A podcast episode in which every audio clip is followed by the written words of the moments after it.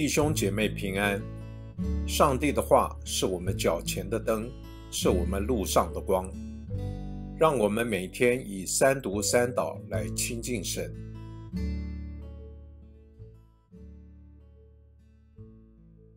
一月二十九日，星期一，民数记二十二章一节到二十一节。以色列人起行，在摩崖平原约旦河东，对着耶利哥安营。希波的儿子巴勒看见以色列向亚摩利人所做的一切，摩押因以色列百姓这么多，非常惧怕。摩押因以色列人的缘故就忧惧。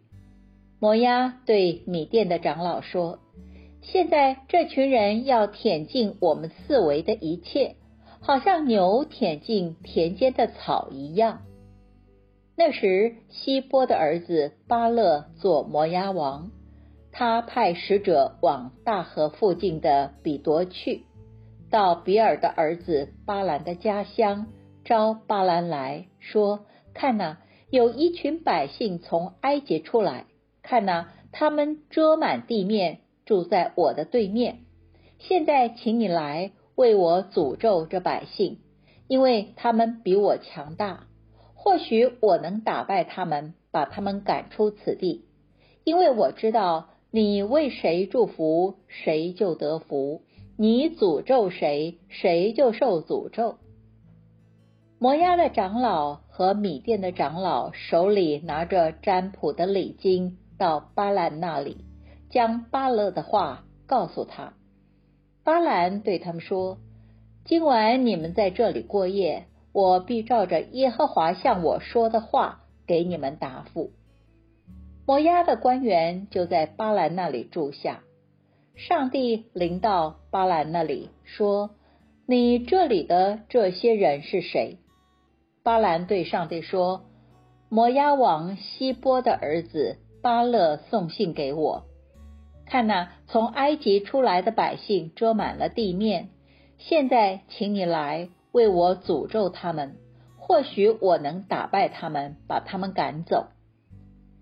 上帝对巴兰说：“你不可跟他们去，也不可诅咒这百姓，因为他们是蒙福的。”巴兰早晨起来，对巴勒的官员说：“你们回本地去吧，因为耶和华不允许我和你们一起去。”摩押的官员就起来到巴勒那里说：“巴兰不肯和我们一起来。”巴勒又差遣比这些更多、更尊贵的官员，他们来到巴兰那里，对他说：“希波的儿子巴勒这样说，请你不要再推辞到我这里来，我必使你得极大的尊荣。”无论你向我要什么，我都给你，只求你来为我诅咒这百姓。巴兰回答巴勒的臣仆说：“巴勒就是将他满屋的金银给我，我也不能做任何大小的事违背耶和华我上帝的指示。现在，请你们今晚也在这里住下，我好知道耶和华还要对我说什么。”上帝在夜里临到巴兰那里，说：“这些人若来求你，你就起来跟他们去吧。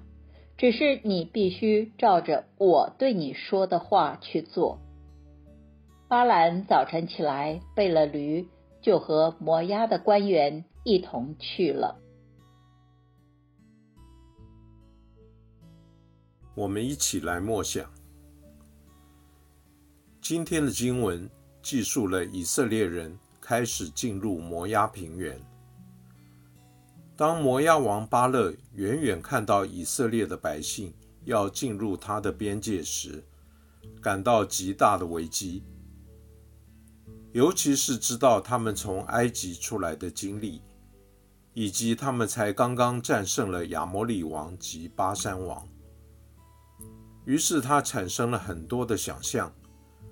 这群人要如何如何？二十二章四节，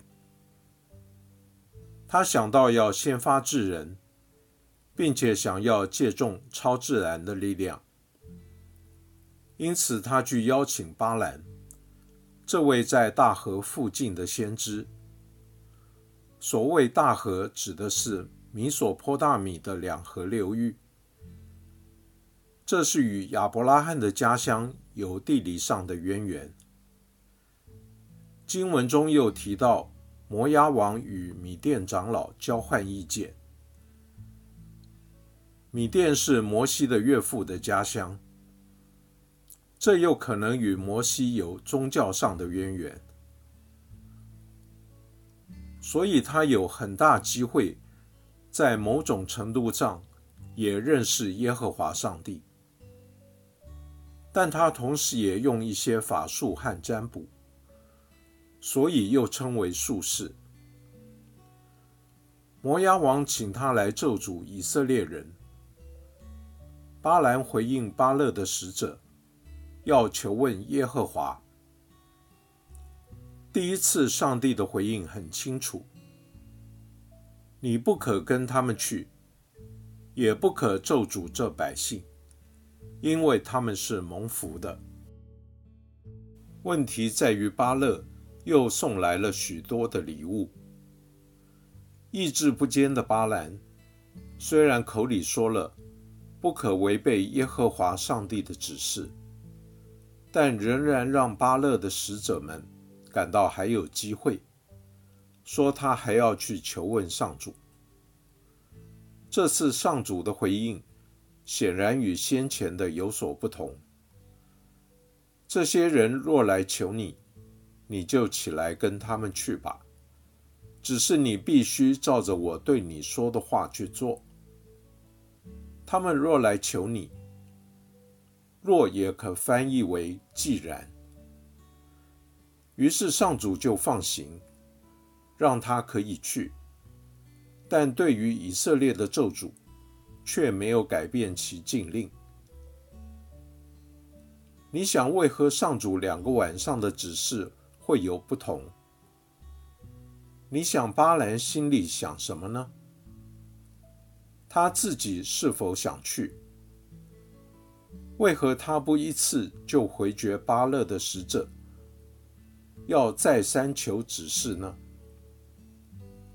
答案不难想象，就是巴兰其实对巴勒的礼物是动心了，口里尽是讲些好像很近前的话，其实却一直要往上主不喜悦的方向而去。使徒彼得在彼得后书中对巴兰的评语是。贪爱不义之工价的先知。经文的结尾，巴兰终究还是随使者们出发了。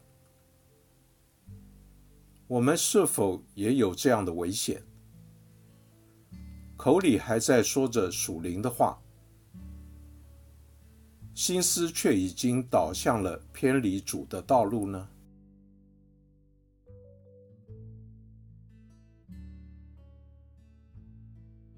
请默祷，并专注默想以下经文，留意经文中有哪一个词、哪一句话特别触动你的心灵，请就此领悟，以祈祷回应，并将心得记下。